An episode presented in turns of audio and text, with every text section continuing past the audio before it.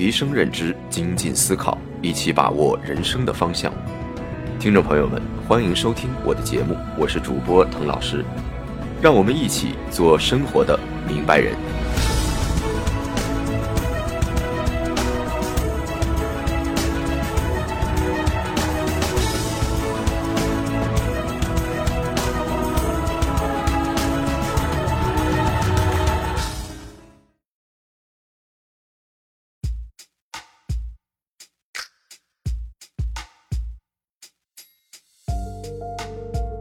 各位听众朋友们，大家好啊！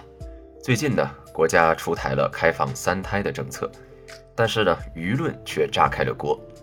年轻人以各种方式表达着自己的困难和不满，随之而来呢，对于年轻人躺平的讨论也开始成为热点。从内卷到最近的开放三胎，似乎年轻人今后的日子越来越难。那么，躺平是唯一的选择吗？这期我们就来聊聊躺平。年轻人的躺平并不新鲜，在历史上，其他发达国家也经历过这一阶段，比如六七十年代的美国和八十年代的日本，特别是日本啊，年轻人躺到现在都没起来。这一阶段呢，这些国家都是刚刚经历了高速发展，经济突然失去了增长点，增速大幅下降，而这个阶段对应到中国就是二零零八年以前。在零八年以前，中国的发展速度傲视全球，用几十年的时间追上了西方国家一百多年的发展，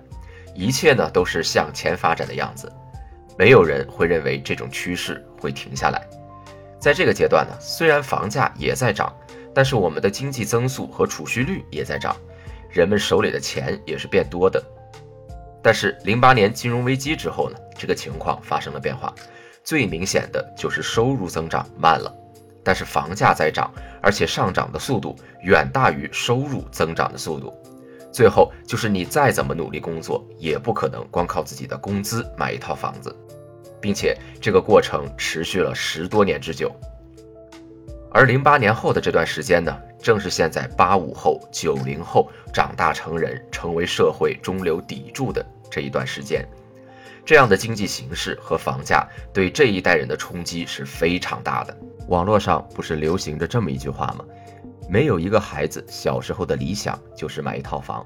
结果长大了之后都在为房子而奋斗。这代年轻人在成长的过程中，大都认为自己将来会比自己的父辈过得更好，但是长大之后发现，自己的父辈在自己这个年龄都已经成家立业了，甚至连孩子都有了。躺平的一部分原因就来源于这种落差感。这种落差在表现上就是上升渠道的变窄，靠自己改变阶层的难度翻了几倍，贫富差距的扩大，其背后的本质实际上是我们之前节目也讨论过的，那就是由于整个社会的财富增长速度变慢了，蛋糕总量没有原来的大了，普通人分到的也就变少了。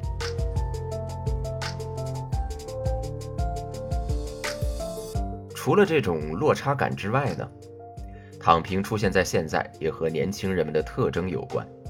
这代年轻人啊，成长的过程中，大部分还是生活的比较好的，至少不会像上一辈人经常出现挨饿的情况，没有那么多生存上的压力，并且这代人正好都是，也可能是中国历史上唯一一批独生子女，受到的家庭关爱比上一代人也多一些。再加上教育的普及，普遍受教育的程度都比上一代人好，这就导致这一代人对自己的关心更多一些，自我意识更强。面对现在这种恶劣的竞争环境，上升渠道的变窄，一部分人就选择了以一种不合作的方式来抗议，不参与到别人强加于自己的竞争中，用躺平来表达自己的不满。当躺平的声音渐渐成为主流，成为网络上的一种旗帜，甚至反对躺平就要受到责备时，我觉得是十分需要注意的。网络上对于躺平的讨论虽然热烈，但其实只是一部分有网络话语权的人和有影响力的人的观点，只不过这种观点正好切中了目前年轻人的奋斗困境，获得了大多数人的赞同。不要把观点当做了生活的真实。当我们把视角放回到真实的生活当中时，其实大多数人一边在讨论躺平，一边呢还是该忙什么就忙什么，和以前的状态没有太大的不同，太阳依旧照常升起。甚至呢，有些人就和鸭子一样，表面上浮在水面上波澜不惊，看似已经躺平，但实际在水面下呢一个劲儿的在扑腾。而有些人呢，根本没空参与到是否躺平的讨论当中。因为他们始终需要在生存边缘奋斗，他们的生活境遇可能因为各种各样的原因遭受苦难，对于他们来说，压根儿不存在躺平这个选项。他们的生活一直都得靠自己不停的工作，只为了让自己和家人的生活有些许的改善。所以，躺平并不能完全概括现在社会的真实状态。有人说啊，现在的年轻人因为无欲无求，所以躺平。但实际上呢，是无欲有求，正是因为有求，才有了求而不得的痛苦。面对当下的环境呢，我认为啊，躺平可以躺，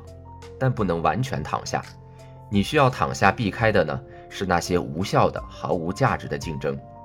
放弃你事事求全的思想，在每件事中寻找真正对你有价值的那一点。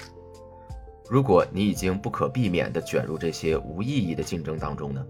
那也要克制自己焦躁的内心，冷静下来看看自己是否能够获得一点锻炼和提升。如果当下你的奋斗状态让你感到十分不满，那你需要的是一点勇气，果断地让自己掉头，及时止损。你要明白的一点是啊，支配你生活的不是网络的讨论，不是网络的热点。而应该是你自己，在该躺平的时候可以躺下，但当机会来临的时候，在你找到你的方向、找到你的赛道的时候，你要果断地站出来。一代人都有一代人的使命，我们不能要求社会的发展趋势完全按我们的预想进行，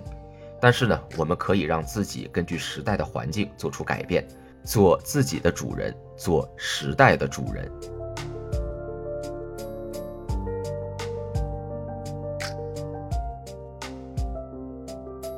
好了，以上就是本期节目的全部内容。如果你有相关的感悟或者思考的话，欢迎评论留言。我们下期再见。